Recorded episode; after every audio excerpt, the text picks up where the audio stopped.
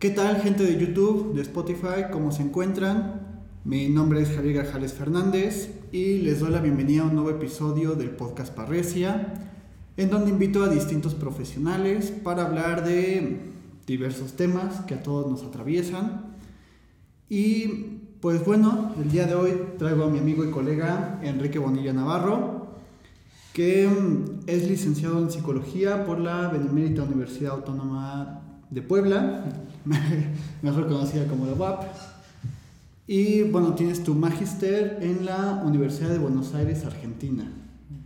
que qué mejor lugar para estudiar eh, cosas de psicoanálisis, porque bueno, tu magíster es en psicoanálisis. Sí, sí, sí.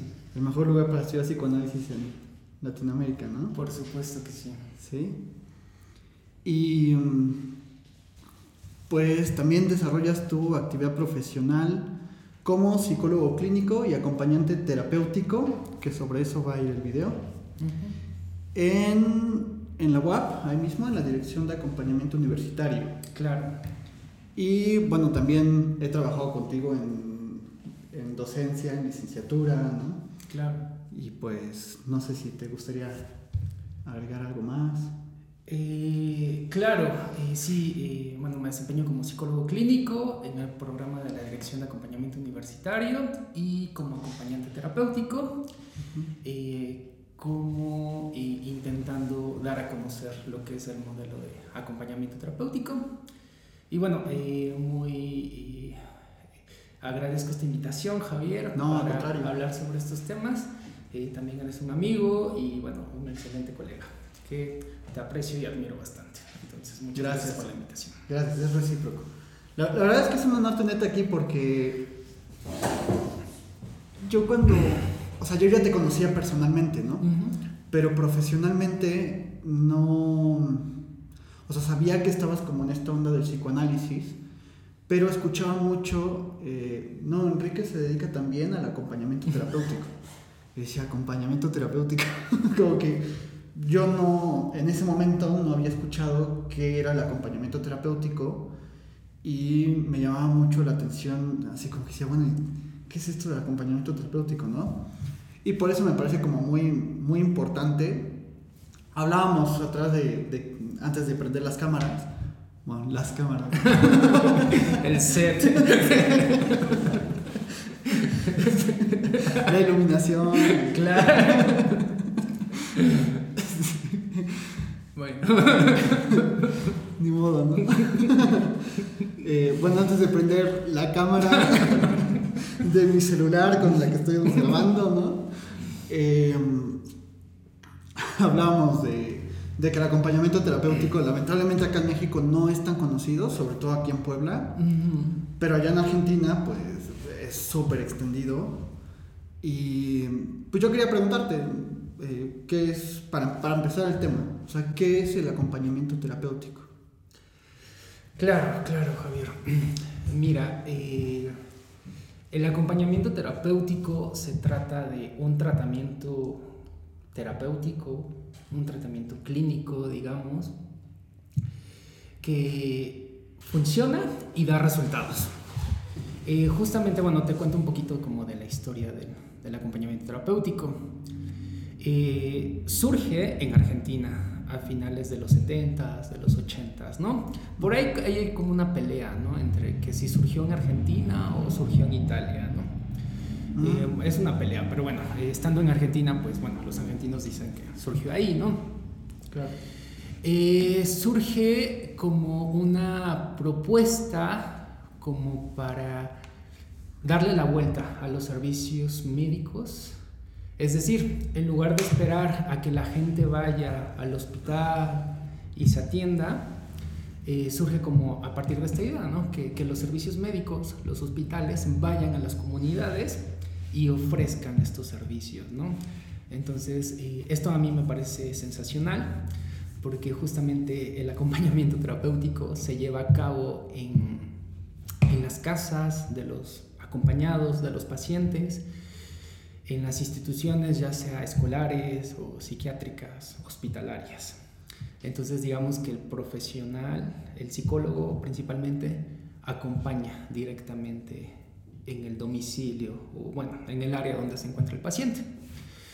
Entonces eh, surge de ahí, ¿no? Como esta propuesta de que eh, los hospitales lleguen a las comunidades y también surge como por ahí de que se proponen capacitar, digamos, desde un inicio en, ese, en, ese, en esos años, capacitar a amas de casa, que eran como las que población más accesible, digámoslo así, para que ellas mismas puedan fomentar con los miembros de sus colonias, comunidades, eh, sobre los servicios de, del hospital, ¿no? En ese tiempo el hospital general, ahí no me acuerdo el nombre, lo olvidé por ahora, pero bueno, para que hablaran sobre los servicios, ¿no? Y lo que se suma a esta propuesta de acompañamiento terapéutico es que también se crea el primer eh, servicio de psicopatología en ese hospital, que no recuerdo el nombre, perdón, pero me, parece, me parece que es bien importante porque es como ya separar las enfermedades, digamos, crónicas o enfermedades biológicas del cuerpo y al crearse un servicio de psicopatología, me parece que ya enmarca ¿no? Mm, el tratamiento de la locura, de las neurosis, de la psicosis, ¿no? ya es como más específico para tratar, eh, pues digamos, estos, eh, no sé, padecimientos, ¿no? Eh, dolores psíquicos, ¿no? que de alguna manera están como medios confusos con el resto de las enfermedades. Entonces, a partir de ahí empieza a tener auge el acompañamiento terapéutico y digamos que como, tratamiento eh, puede trabajarse en conjunto con un psicoanálisis, eh, con un psiquiatra, con un médico, ¿no? O, sea, dirías que es como interdisciplinar. Ajá, es exactamente lo que quiero decir, es que es un tratamiento interdisciplinario que se trabaja precisamente para extender los espacios de tratamiento más allá del consultorio, bueno, donde el paciente acude al consultorio del psicoanalista, del psiquiatra, y que digamos que a lo mejor eh, las crisis eh, a veces son mayores, o bueno, sin necesidad de que haya crisis, el paciente necesita como de una atención y justamente ahí aparece el acompañante o el acompañamiento terapéutico que, que trabaja ¿no? en esa cotidianeidad en esa habitualidad de los pacientes y que posteriormente este, puede trabajarlo ya de manera interdisciplinaria con el resto de profesionales.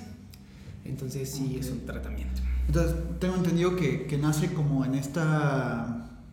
O sea, nace fuera de las instituciones, o sea, yendo a las instituciones, a ciertas comunidades, a trabajar con, con ellas, y después empieza como a allá a desenvolver ya en el ámbito de, la, de las instituciones, ¿no? sobre todo de las, de las psiquiátricas o los hospitales o todos estos lugares. Sí, por supuesto. Pero, pero es interesante porque cuando escuchamos acompañamiento terapéutico, yo lo, lo primero que he escuchado de acompañamiento terapéutico es que sirve sobre todo para las cuestiones de, de casos extremos, o sea, de suicidio, psicosis, sobre todo psicosis, suicidio, drogadicción, eh, todas esas cuestiones. Sí, el acompañamiento terapéutico en realidad está, es muy amplio eh, y sirve para padecimientos psíquicos como psicosis, esquizofrenias, y neurosis graves, digamos, este, adicciones, ¿no? Y también eh, se utiliza, digamos, o bueno, puede emplearse para diferentes eh, edades, ¿no? O sea, no importa el eh, el campo etario, no sé si decirlo de esa manera, pero puede funcionar con niños, adolescentes, este, adultos y adultos mayores. Eh, la cuestión por la que se solicita un acompañamiento terapéutico, digamos, que sería, bueno, hablando de Argentina, ¿no? en el campo de allá, eh, en la experiencia clínica de allá, es que en muchas ocasiones el padecimiento del paciente pues es bastante cansado sobrellevarlo para la familia del paciente, es bastante desgastante porque muchas veces pues eh, los recursos agotan, ¿no? Bueno, los especialistas, los médicos, el psiquiatra, y más allá de esos recursos, pues el recurso personal, digamos, como de estar ahí, ¿no? Cuidando, apoyando al, al, familiar que está padeciendo. Y, o sea, digamos que es como el cansancio, ¿no? De alguna manera.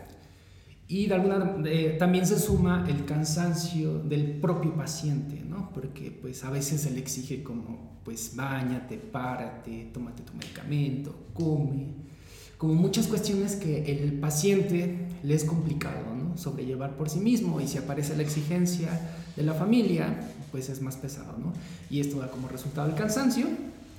Y bueno, y si sumamos a la mejor crisis de los pacientes, crisis que pueden no sé, quizá atentar con su, con en contra de su persona. Con ah, ya cuando estamos hablando de lesiones. Ajá. O intentos de, de suicidio. O... Claro, con... El, o agresiones hacia los demás también. Ajá, también agresiones hacia los demás. O con eh, tomarse el medicamento así, digamos que compulsivamente, o por el otro lado no tomarlo, o sea, saben que lo tienen que tomar pero no lo toman. O gente que está en abstinencia, por ejemplo, que sabemos que se empiezan a poner más agresivos, más violentos. Ajá, exactamente. O también con conductas alimenticias, donde, digamos, el refrigerador es como una gran tentación y los pacientes pues no se controlan. Entonces, al encontrarse solos con el refrigerador, pues bueno, hacen de las suyas. ¿no? Entonces ahí surge el, el, acompañamiento terapéutico. O sea, no quiero decir que el acompañante sea un policía, o sea, un sargento ah, que está la pared Sí, como le estoy explicando, parece que sí, ya, llegó el celador, ¿no? No, justamente el acompañante. Ahora, bueno, hablamos de acompañamiento terapéutico. Ahora podemos trasladarnos a lo que es acompañante, o sea, la, la figura del acompañante, ¿no? El psicólogo que encarna ese rol, ¿no? Justamente aquí es donde se juega el acompañamiento terapéutico, porque el acompañante, primero que nada, pues eh, genera un vínculo con el paciente, ¿no? Genera un vínculo que primero, me parece que también como en el psicoanálisis, se juega a través de la mirada, a través de la presentación, como esta parte prima como imaginaria, de, ¿no? de identificación. Ajá, de quién me va a entender, quién es, cómo es, etcétera, ¿no? Cómo viste, cómo... Ajá. Cómo está su consultorio, como todo esto. Sí, sí, como esta parte como imaginaria, ¿no? Pero que primero, pues, eh, favorece esta transferencia, ¿no?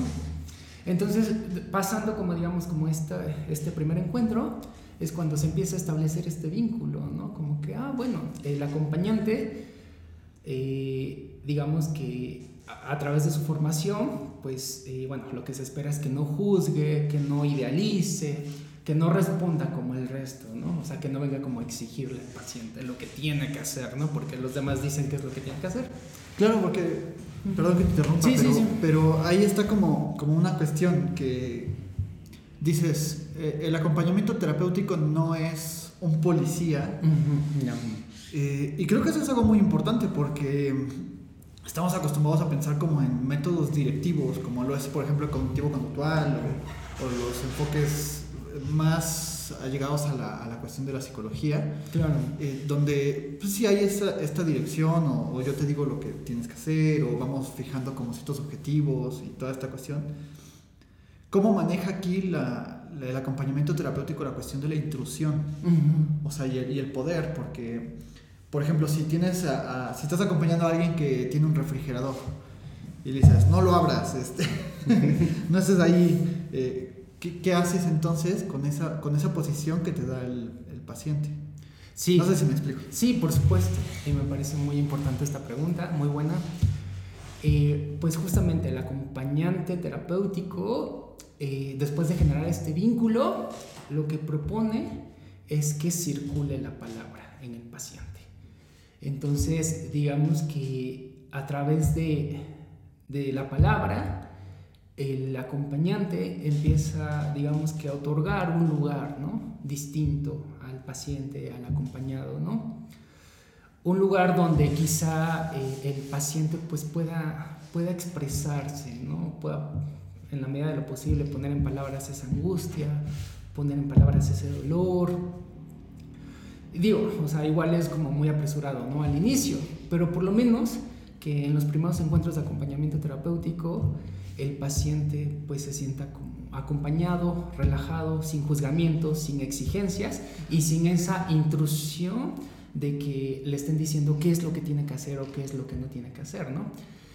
Eh, entonces el acompañante en primera instancia, digamos, acompaña eso, ¿no? O sea, eh, pone en juego ese vínculo para que el paciente un poquito pueda como descansar de sus defensas, ¿no? Ante su familia y ante los demás, ¿no? Porque a veces es una situación muy pesada para, para, para los pacientes. Sobre todo me, me llama la atención, tú, te había pedido como que me pasabas algún texto para, para leer esto e hice la tarea este, de este autor que me recomendaste. Gabriel Pulice. Gabriel, ajá.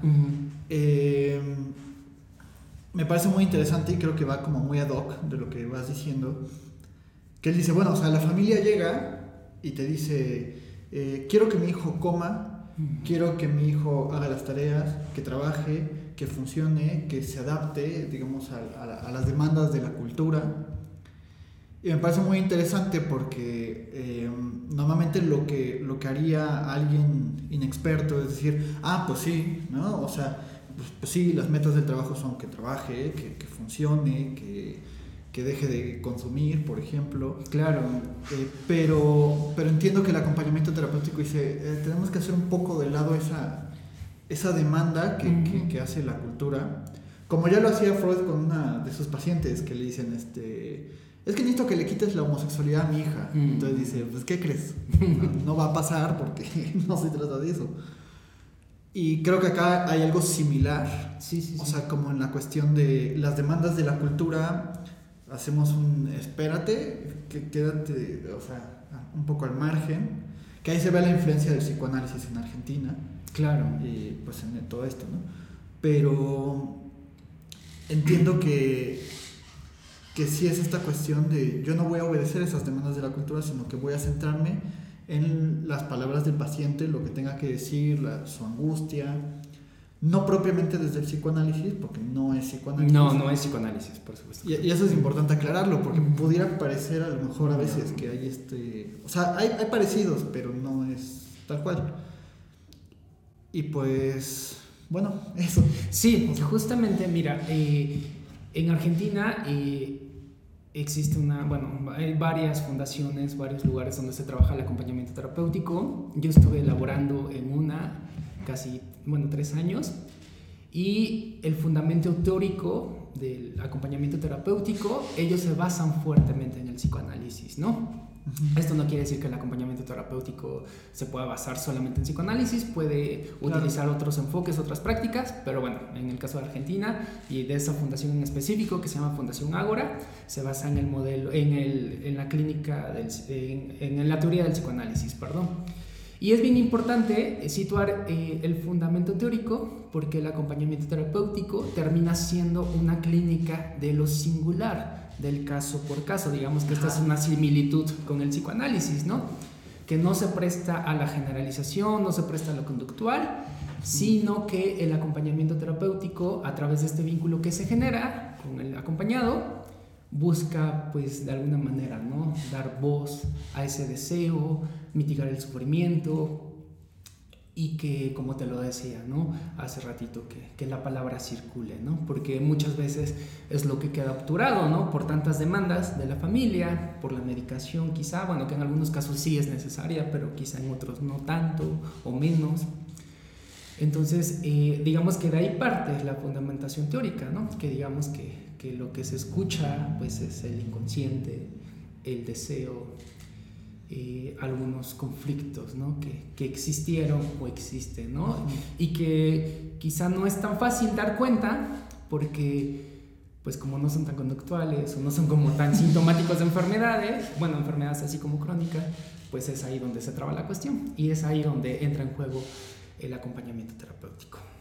Claro, porque bueno, eh, por todo esto que llevamos dicho de la intrusión, eh, hablábamos antes de, de prender la cámara este, que,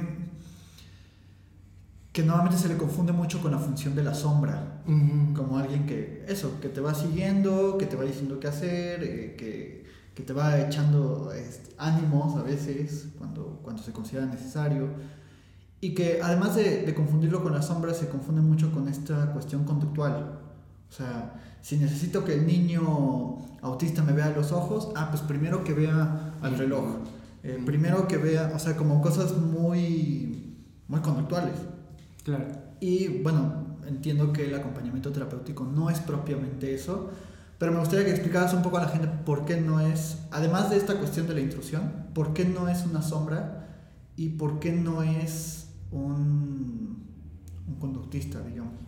Claro, sí, sí, sí, me parece muy importante esta pregunta para seguir aclarando el panorama del acompañamiento terapéutico. Bueno, como te lo mencioné al principio, es un modelo de formación, el acompañamiento terapéutico. Y bueno, para empezar a distinguirlo de la sombra, eh, el acompañamiento terapéutico está estructurado. ¿Qué quiero decir con esto? Que el acompañamiento terapéutico se trabaja bajo equipos. Y como un equipo tiene que haber una figura de coordinación, o sí, un, coordinador, no coordinadora, que lleve, que, que, lidere este equipo de acompañamiento terapéutico. Se trabajan, y eh, bueno, en Argentina se trabajan por lo menos dos acompañantes terapéuticos en un, en un caso y la tercera persona que sería la figura del coordinador. Y digamos que esto lo diferencia notablemente de la sombra. Porque, bueno, eh, mm, sí conozco, bueno, pero no estoy como muy, muy al tanto del trabajo de la sombra, pero creo que es como en solitario, creo que es como un poquito más disperso. Entonces la diferencia es esa, que digamos se trabaja en equipo, los acompañantes son los que van directamente a la casa, digamos a la escena con el paciente, ¿no? a los hospitales, etcétera eh, se, se, trabaja por horarios, eh, días y horarios establecidos el acompañamiento terapéutico, ¿no? Digamos, se, establece un encuadre. Los acompañantes son los que están directamente con el paciente generando este vínculo. Aquí la figura del coordinador es bien importante porque, digamos, es el que eh, lleva la, matriz del acompañamiento terapéutico, ¿no? Porque es el que se pone en contacto directo con la familia del, del paciente, eh, cuando se presta a trabajar de manera interdisciplinaria, se pone en contacto con los otros profesionales, con el psiquiatra, con el psicoanalista.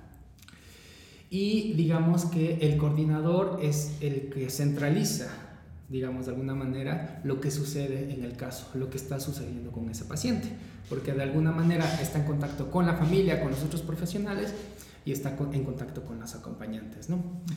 Entonces el, coordinador, digamos, establece como los objetivos, los lineamientos, lo que habría que, seguir en ese caso, ¿no? Y de alguna manera también, el, eh, bueno, de esto depende, ¿no? Depende de la gravedad del caso o de lo que se está trabajando, pero también el coordinador, eh, digamos, realiza reuniones pues de manera regular con los acompañantes porque es, es, bien importante eso, ¿no? No porque, o sea, por ejemplo, Juan X vaya los martes y Rosita vaya los viernes, este, se pierde el trabajo, ¿no? Pues no sé qué, no sé qué hace Juan y Rosita no sabe, este, ajá, no sabe qué hace Juan y Juan no sabe qué hace Rosita, ¿no? Justamente las reuniones son como para hablar de lo que se genera en ese acompañamiento sea, debe estar articulado todo el trabajo. Exactamente, pareciera que no, pero al final el coordinador articula este trabajo. Y no necesariamente es para que Juan y Rosita hagan lo mismo con el paciente, ¿no? O sea, eso, eso, digamos, eso no es controlable, ¿no? Eso va a depender de cómo se genera el vínculo con el paciente. Pero sí se tiene que establecer hacia dónde se está apuntando el acompañamiento terapéutico.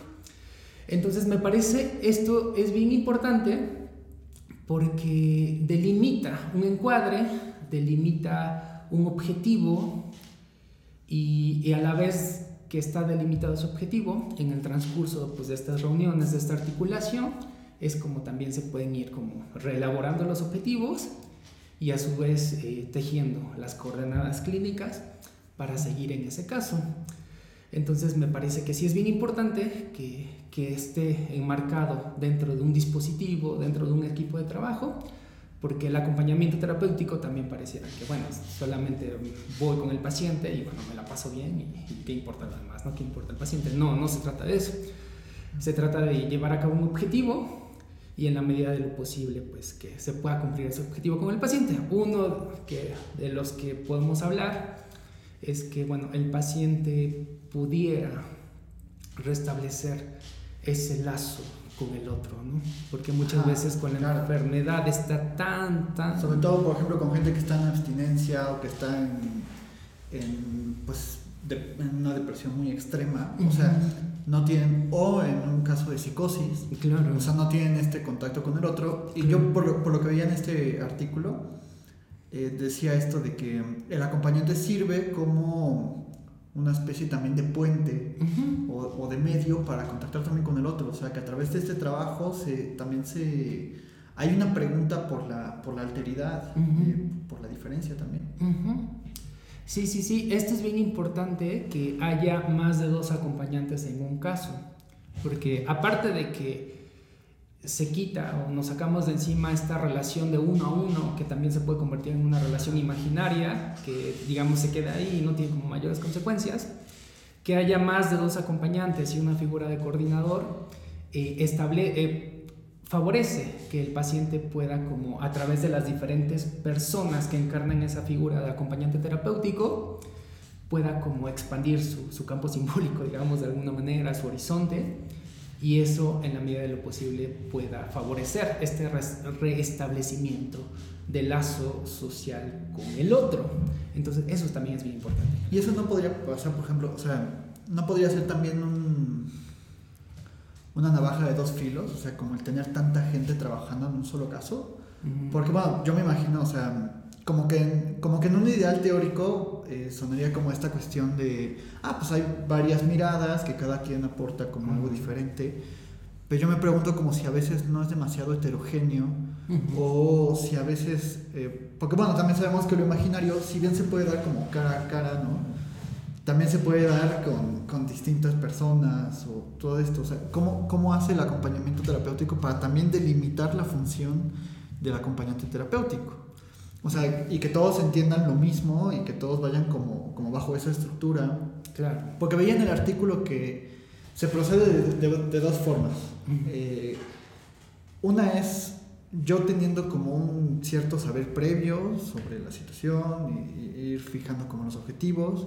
Otra es que, digamos, menos directiva, que es eh, pues como el enfoque psicoanalítico. O sea, va, va, saliendo las cosas y uno va... Eh, tomando decisiones conforme a lo que va saliendo. Pero, ¿cómo le hacemos para que, para eso, para que todo el mundo entienda como lo mismo o vayamos como en una dirección o todo eso?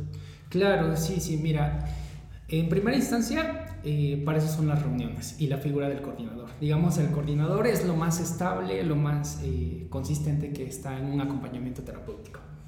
Entonces, eso es el primer punto, ¿no? El coordinador y las reuniones de manera pues regular.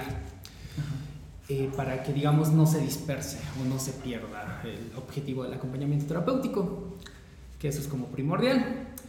Eh, y lo segundo que te puedo decir es que depende del caso. Depende del caso, es como se van a tomar en cuenta el número de acompañantes terapéuticos que tengan que ir en ese caso.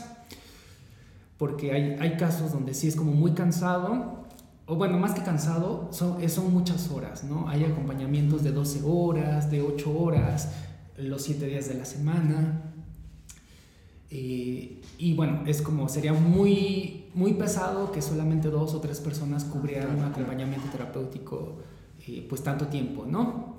Bueno, estamos hablando de Argentina, ¿no? Es, es como mi referencia, ¿no? Para, para, hablar del número de acompañantes. Hay casos en donde, este, pues los acompañantes, el número de horas pues, es más reducido, ¿no? Pueden ser tres horas, dos días a la semana, y ahí justamente, pues con dos acompañantes, pues está más que bien, ¿no? Y el coordinador.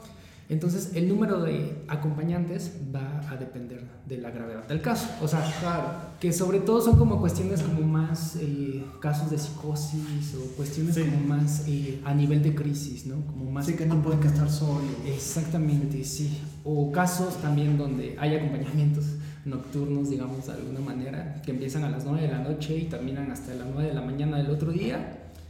Entonces, justamente es ahí donde se requiere como más número de personas para sobrellevar esta situación, porque sí sería muy desgastante para dos acompañantes. Claro, es que yo estaba tomando en cuenta, sí, pero tienes razón, o sea, el, número de horas, de, eh, del número de horas depende el número de acompañantes, porque mm. yo estaba pensando como una situación eh, clínica, ¿no? O sea, de atiendes a un paciente una hora. no, no. No, claro, no, o sea, sí, es cierto. O sea. Sí, allá más que nada es por la cantidad de horas por las que se emplea el acompañamiento terapéutico. Que sí, o sea, de mi experiencia que tuve, lo que te puedo decir es que había casos de mínimo dos horas. Pero la mayoría de casos eran cuatro, cinco horas, doce horas. O sea, es demasiado. Y luego un punto, digamos que a favor que fueran varios acompañantes, es que también a veces hay como mucha movilidad de los acompañantes terapéuticos, ¿no? O sea, por ejemplo, en mi caso, pues yo era estudiante extranjero allá, o bueno, en general, ¿no? Este, luego muchos acompañantes se les dificulta por cualquier situación sostener la figura de acompañante terapéutico, ¿no? Entonces, digamos que el que haya como más acompañantes, digamos, posibilita que el tratamiento se sostenga, ¿no? O sea, también lo sostienen a él, Ajá. acompañante. Ándale. Entonces, digamos que eso es como la, la importancia. Y, lo que viene a compaginar todo, o sea, como te lo digo, es la cuestión del, del coordinador, porque el coordinador es el que pone a tan, al tanto eh, sobre lo que se está llevando entre los acompañantes, lo que está pasando con el paciente y lo que está pasando, pues, digamos, con su familia con, con los eh, profesionales que lo están tratando. Y eh, hace ratito, o sea, me parece que en el, acompañante, en el acompañamiento terapéutico pueden ser las dos vías. Cuando empezamos un caso, puede ser que empecemos sabiendo un poco de la historia, bueno, un montón, porque luego la, la familia cuenta así un montón de cosas de, del paciente, que, que, se porta mal, que no come, que no hace caso, que, que, casi casi no abre ni la cortina para que le pegue un rayito de sol. O sea, te hablan como cuestiones así como bien, pues bien pesadas, ¿no? Del paciente, ¿no? Digamos que podemos iniciar con ese saber, pero finalmente yo creo que lo que trabajamos es el encuentro con ese paciente, ¿no? Lo que el paciente nos puede mostrar de él, lo que el paciente nos dice con su conducta, con su palabra, y me parece que es finalmente con lo que trabajamos, porque en muchos casos eso, ese saber que nos dicen del paciente difiere mucho de la realidad que está atravesando el paciente. Porque también supongo que está como muy burocratizado todo. Uh -huh. O sea, sobre todo, eh, yo siempre hago como, como, me quejo de esto, ¿no? De, de, las instituciones aquí en México, que todo pasa por una burocracia inmensa, innecesaria, papeleos, uh -huh. o sea, eh, a veces te pasan un paciente y entonces te, ya te pasan como un reporte, una hojita de reporte donde te dicen... Eh, y literal me ha tocado verlo. O sea, el paciente está loco. Uh -huh. Entonces, o sea, ese es el saber que tú me estás pasando. O sea, uh -huh. eh, entonces como que proceder desde ahí me parece muy infructífero, claro. muy, además muy intrusivo, porque uh -huh. dices, pues ¿quién decide lo que está? O sea, pues está loco para ti. O sea, claro. y creo que también hacía como esa pregunta de, cómo, cómo le haces para que no para que esta cuestión teórica también se pueda llevar a cabo.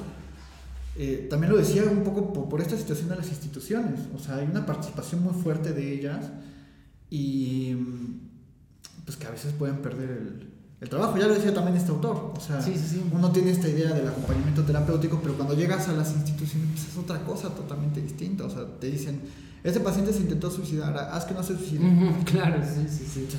Sí. sí. Y lo, lo, platicaba en otro podcast con, con Joseph. Decía que pues a veces los alumnos en formación también llegan con esas preguntas así como, y profe, ¿cómo le hago para que no se suicide? Uh -huh. Y profe, ¿cómo le hago?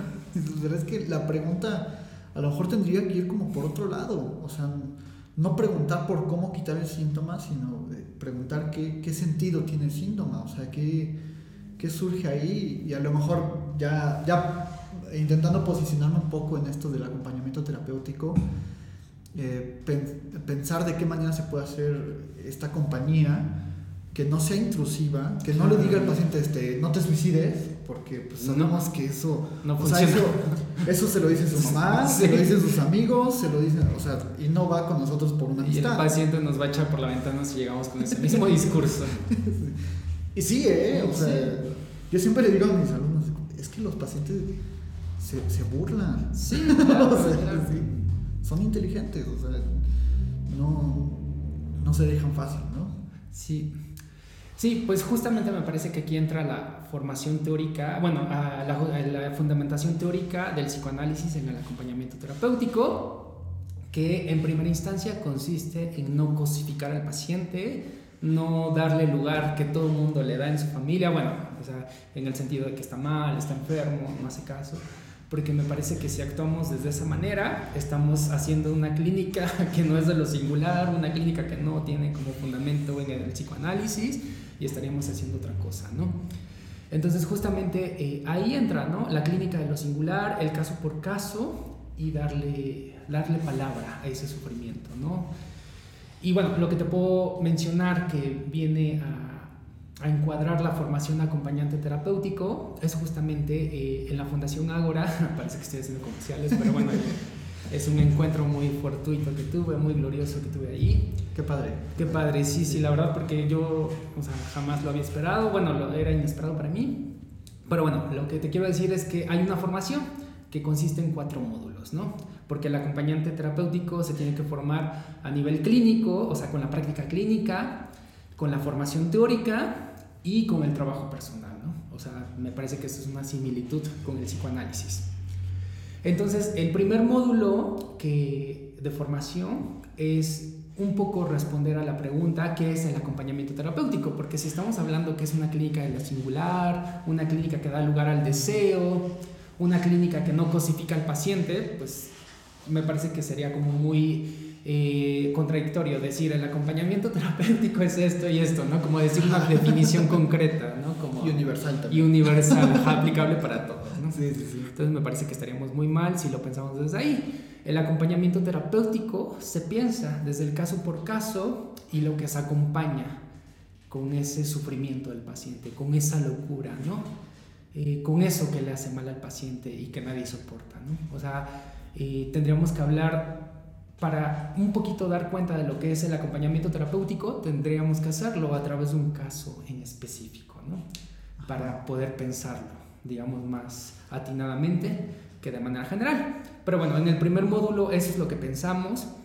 Pensamos también cuál es la función del acompañante terapéutico, o sea, una función que tiene, un lugar que ocupa ante el acompañante terapéutico, que bueno, esto es como más complicado para, para extenderme ahorita, pero bueno, puede ser un lugar como del amigo, como de, del familiar, etcétera, ¿no? Porque sí ocupa un lugar, ¿no? El acompañante terapéutico para ese paciente. Pero ojo, porque acá el acompañante tiene que estar advertido, ¿no? Que no es nada de eso. O sea, que se presta a funcionar Claro, desde ahí, claro, claro. pero que pues no lo es, porque está bajo un encuadre, ¿no? Sí, no somos su amigo. ¿no? Ajá, no. Y también el quehacer del acompañante terapéutico, o sea, función, lugar y quehacer. Porque pues no solo se trata de que el acompañante llegue y ay, échale ganas, ¿no? O Ajá. ponte a limpiar tu recámara. Que pareciera, eh, para quien no comprende, por supuesto, ¿no? Ajá. Pero pareciera que es la función del coach. No. Así que, ya sé que no es así. Ah, sí. no te infartes. Sí, Pero, ya, Ya,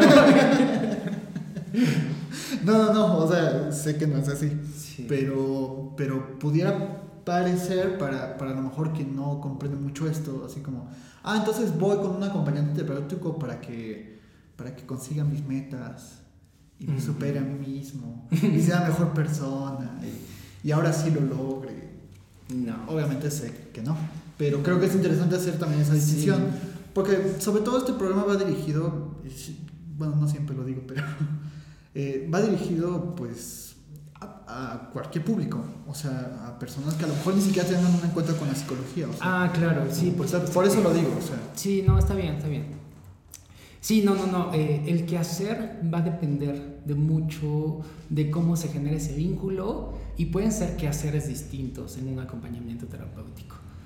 Eh, te puedo mencionar algún ejemplo, ¿no? Eh, yo estuve con una paciente que le gustaba jugar un juego de cartas que se llama Chinchón, no sé si acá se llama igual, yo no juego cartas, pero bueno, es como el tercia, es un juego así parecido, ¿no? Entonces la paciente disfrutaba mucho jugando ese juego. Entonces los acompañantes íbamos y jugábamos ese juego con ella. ¿Por qué? Porque en primera instancia la paciente estaba sola. O sea, tenía hijos, era divorciada, pero los hijos pues, ya eran como mayor, bueno, o sea, grandes, digamos, vivían aparte. Entonces la paciente estaba sola. Entonces, mientras jugábamos el juego de cartas, acompañábamos a la paciente. No quiero decir que a eso se reducía el acompañamiento, porque no Ajá. sino que acompañábamos a través del juego de cartas lo que la paciente nos pudiera decir, ¿no? Porque la paciente sufría mucho, era un caso de esquizofrenia y la paciente sufría mucho, bueno, de, de este distanciamiento o retirada de los hijos, ¿no? Porque como que sí se hacían cargo, pero como que no, ¿no? Entonces era un dolor que la paciente traía, ¿no? Entonces, e, ese era un quehacer, por ejemplo, eh, otro, eh, depende del caso por caso, ¿no? Otro quehacer con un paciente que, que apenas había salido de, de, un caso de psicosis, que había encerrado el hospital psiquiátrico y pues prácticamente no tenía dónde ir el acompañamiento consistía en, en ordenarle, o sea, ordenarle eh, nuevamente el encuentro con la realidad, bueno, de un mundo exterior, ¿no? Digamos, a diferencia de un hospital psiquiátrico, que los horarios de comida, de medicación, como de baño, como que todo ya lo tenía ordenado, ¿no? Aparte ya llevaba siete años en el hospital psiquiátrico. Entonces, pues cierran el hospital, entonces ese acompañante, ese paciente pues no podía estar solo, ¿no? O sea, en un principio, ¿no? Entonces el acompañamiento, el que hacer, consistía en, la medicación, en que de alguna manera el paciente no se desordenara ¿no? ante esta realidad nueva a él, exterior al hospital psiquiátrico. Entonces el que hacer era pues la medicación, que un poquito no se, bueno, eh, o sea, no se le complicara el horario del día, la noche, eh, y acompañar esa soledad, porque también el paciente estaba solo. Entonces, eh, el quehacer consistía también en este paciente, era, le gustaba mucho jugar, era muy, muy, muy, muy listo, ¿no? Digamos, entonces le gustaban como mucho los, los juegos como de, que, que implicaban como a este nivel cognitivo, ¿no? O sea, juegos como ese tipo. Y también era cinéfilo, en, en, algunos casos era también ir al cine con el paciente, ¿no? Entonces es como ese acompañar, ¿no? Digamos. Pero bueno, eso es lo que debatimos en el primer módulo, ¿no? Función, lugar y qué hacer del acompañante, ¿no? Y está súper complejo, porque, o sea, ¿cómo le haces para sí mantener esa distancia? O sea, el paciente te invita al cine. Claro. no sé, yo, yo, yo ahorita me preguntaba, ¿y quién paga? O sea, que, parece una pregunta muy tonta, pero, pero pues, vas al cine, ¿quién paga? O, es que, claro, claro. ¿Por qué? O sea, porque también eso tiene una función. Sí, por supuesto. O sea, pues, no sé, ¿cómo mantienes esa distancia? No, y hay acompañamientos que, o sea, son como frecuentes, ¿no? Lo del cine, también son los de irse a tomar un café, ir a comer algo, a algún restaurante. O sea, es como frecuente, porque pues los pacientes, de alguna manera, al estar en su mayoría, en la mayoría del tiempo encerrados, pues también quieren salir, ¿no? Entonces sí, ahí se pone en juego algo, ¿no? Justamente yo creo que ahí entra lo de que el paciente pueda como restablecer poco a poco ese lazo con el otro, ¿no? Y al sentirse acompañado, pues me parece que esto favorece mucho, ¿no? O sea, acá es también bien importante, ¿no? El ir solo o ir acompañado por un acompañante terapéutico. Todo eso, pues son gastos que cubre la familia, el paciente, etc. Ah, ok, ok. Porque si no, justamente acá se mezclarían las cosas y bueno, yo como acompañante puedo llegar, oye, vamos a, no sé, a X lugar y, pues no, me parece que va dentro de o sea, no, es salir al cine para divertirnos y pasarla bien, sino que es ir al cine porque hay un objetivo terapéutico detrás. O sea, debe haber una justificación también rigurosa detrás, o sea, y eso se sobreentiende también. Claro, entonces ese es como eh, el punto, ¿no? De que si el paciente lo desea hacer y, se prestan las condiciones, el acompañante va y lo hace, ¿no? Entonces justamente está... Eh, por, eso te, por eso te digo, es bien importante pensar en la función y el lugar que ocupa un acompañante terapéutico porque va a depender del vínculo o de la relación que se genere con el paciente. No es que yo llegue con mi propuesta de vamos a correr 10 kilómetros, vamos al ecológico, porque te va a hacer bien. Ajá, porque pues ya no se estaría tratando al paciente, ¿no? Ya se estaría tratando otras cosas que no van dentro de un acompañamiento terapéutico. Bueno, todo eso lo revisamos en un primer módulo. Lo pensamos. Sí, son como varias cuestiones y es como muy difícil a veces, sí. El segundo módulo que me parece también bien importante, pensamos la posición del acompañante terapéutico.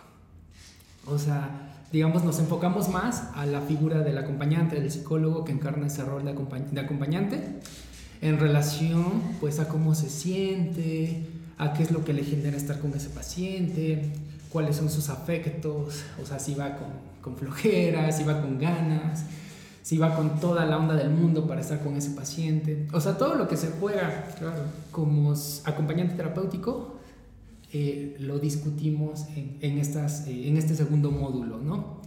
porque como nos eh, atendemos una gran variedad de pacientes, bueno, en Aura eh, me parece que sí es bien importante este módulo porque es poner en juego ¿no? lo que se suscita como acompañante en, en, en, relación a tal o cual vínculo con determinado paciente, ¿no? Porque justamente me parece que esto ayuda, pues no sé si decirlo de esa manera, como a regular, ¿no? Como a sentar las bases para ver qué es lo que yo estoy haciendo como acompañante terapéutico. Si estoy respondiendo desde mi goce, desde mi ideal, desde mi deseo. Desde mi fantasma. Desde mi fantasma, ajá, exactamente. Fantasma o fantasía a lo mejor para quien. Ajá.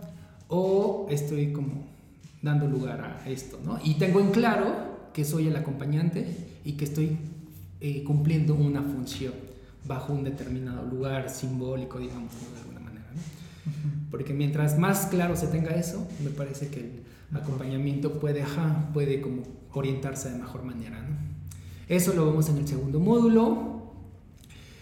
En el tercer módulo eh, vemos como es un módulo como más clínico, donde digamos a lo mejor son acompañamientos que ya duraron como más tiempo, o bueno, no necesariamente, ¿no?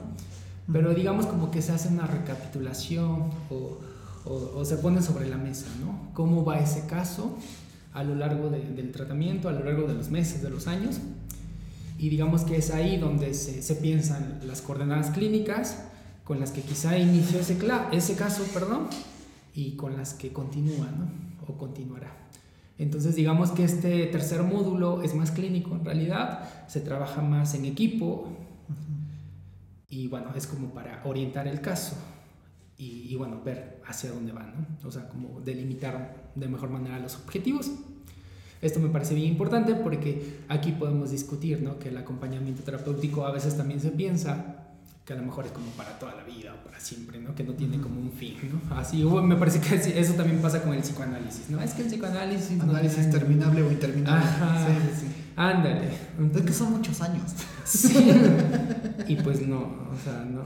Y, y bueno, si, y si aparece esto de brevedad, pues es como más confuso aún, ¿no? Bueno, brevedad me refiero a, a los enfoques de nuestra época que surgen bajo eso. Sí, sí, sí. Términos, entonces pues es muy complicado. ¿Entonces son 12 sesiones? Sí. sí, sí. Entonces ahí se piensa justamente como lo, lo, terminable y lo interminable, pero en realidad un acompañamiento terapéutico pues sí tendría como una finalidad, ¿no? Porque si no, también sí. sería un poco complicado. Y caso por caso. Y caso por caso, ajá.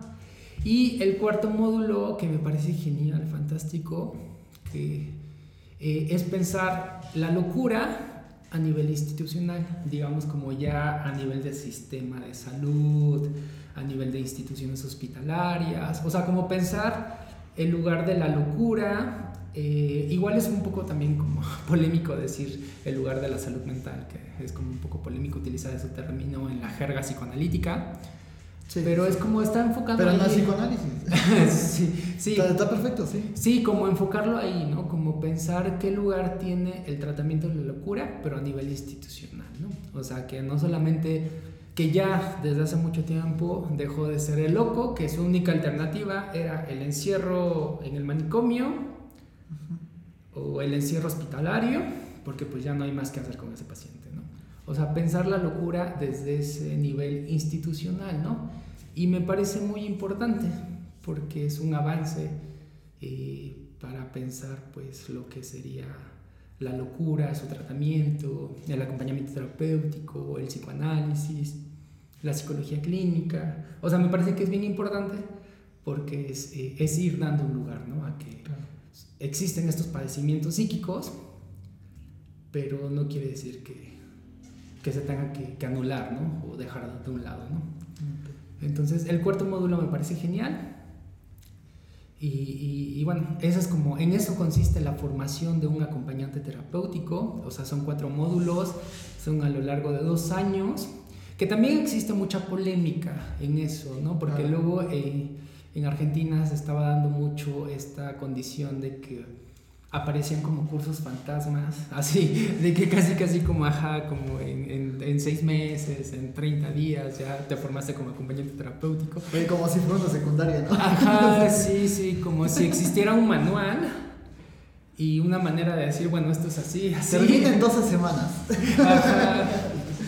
Pero Sí, digamos sí, que eso es, bueno, como países propios de Latinoamérica, donde, bueno, el trabajo, eh, ganarse la vida es muy complicado, me parece que también responde a eso por ahí, ¿no? Pero bueno, lo que quiero rescatar acá es que es una formación que consta de estudio, de análisis personal, bueno, de trabajo personal y de práctica clínica. O sea, me parece que sin, estas tres, eh, sin esos tres elementos eh, y una formación como Express, pues carecería mucho ¿no? la formación de un acompañante terapéutico. Entonces, digamos que se va entretejiendo con, eh, con estos tres elementos y pues a, la- a lo largo de, pues, de la práctica o de cómo un acompañante se sostiene como acompañante terapéutico.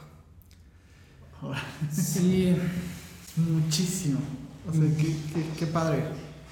Y pues bueno, te digo que te decía antes de frente a la cámara que se nos va el tiempo ya sé, sí. volando. O sea, eh, pero creo que es muy interesante. O sea, hay mucha diversidad en todo lo que dices. eh, ya, ya habrá momento en el que te pueda volver también a invitar y que haya una segunda ronda y que nos platiques más de todo esto, que me parece muy interesante. O sea, yo no estoy formado ahí, pero me parece muy interesante, ¿no? Y creo que pues, también podrías pensar cosas de ahí, ¿no?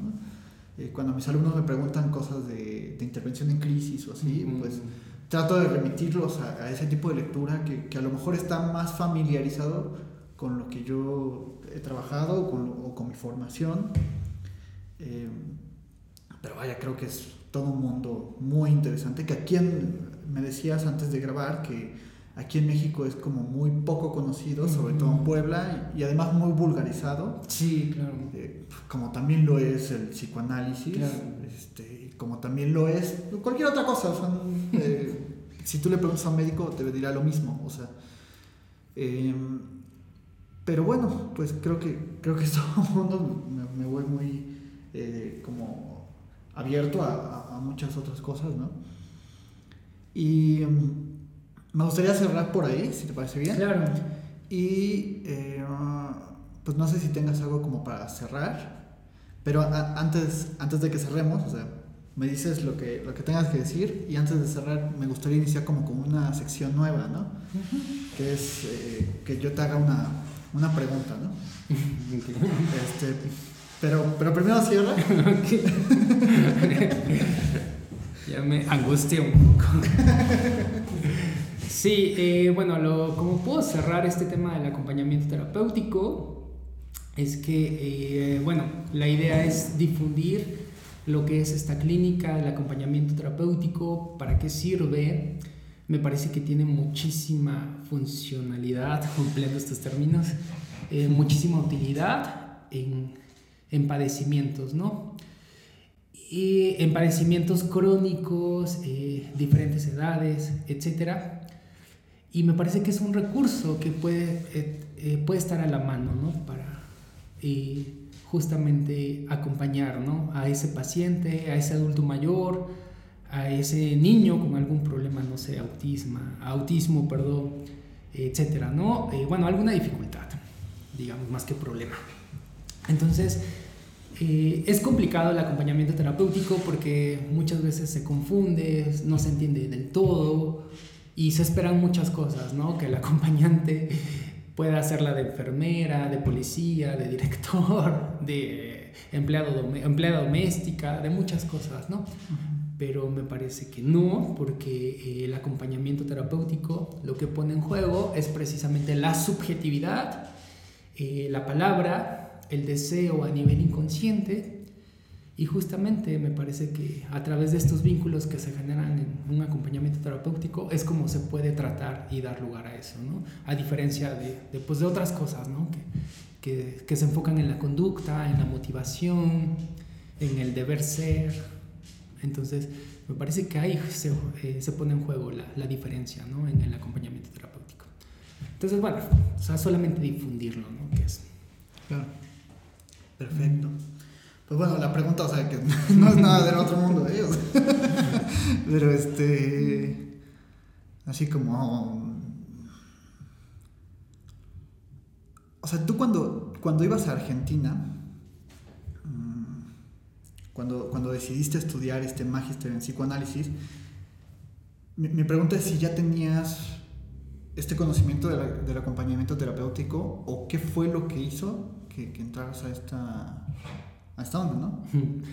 Claro, eh, pues eh, fue un encuentro inesperado con el acompañamiento terapéutico y yo, eh, bueno, así como esto es algo muy personal, pero me fui a Argentina por mis propios medios.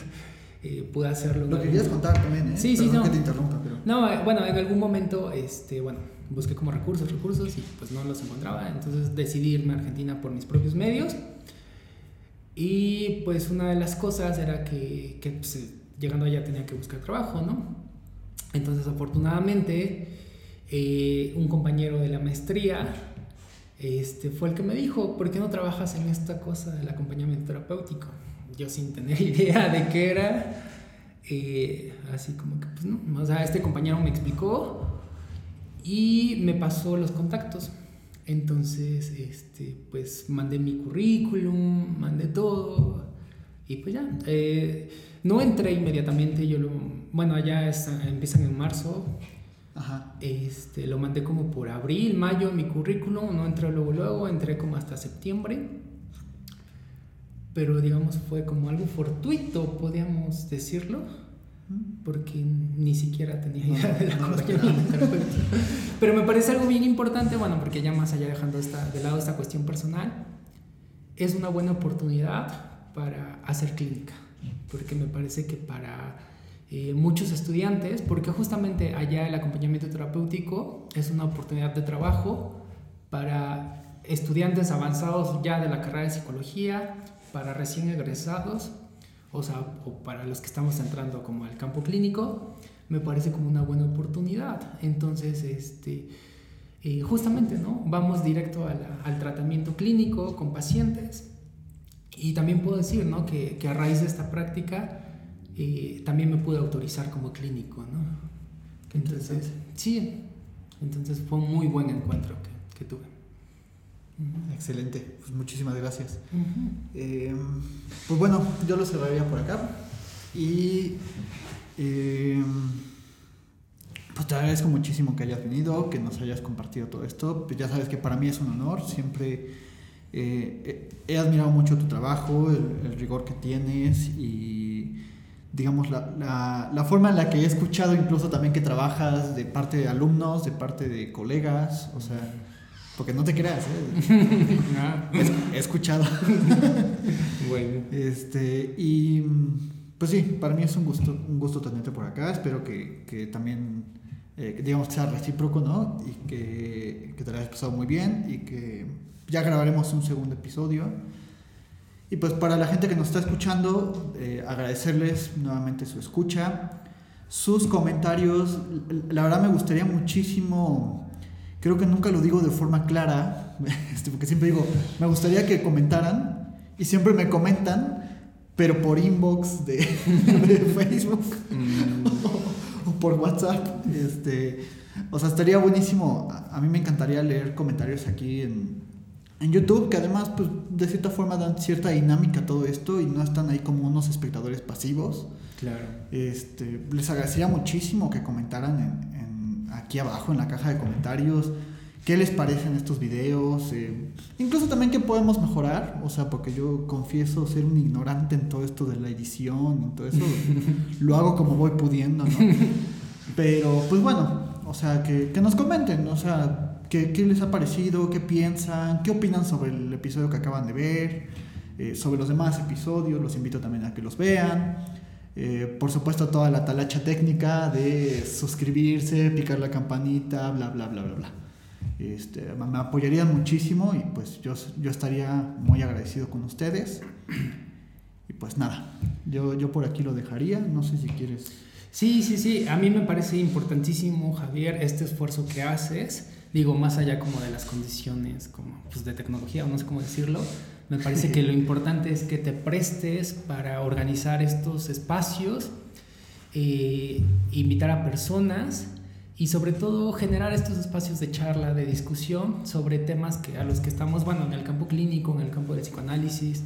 Y aunque no lo estemos, me parece que son bien importantes esos espacios que muy pocas personas se dan a la tarea de, de hacer, ¿no? Entonces a mí me, me, basta con eso, ya poco a poco, pues bueno, irán saliendo las cosas en, en relación a la tecnología, al set del que hablábamos, pero lo importante es esto, que, que, que te das el tiempo para organizar, organizar los espacios, que es lo más valioso. No, al contrario, es un gusto tenerlos, a, a todos los invitados que he tenido, es un gusto tenerlos. Eh, y pues, muchísimas gracias. Gracias a ti y pues nos vemos el siguiente domingo con un video nuevo.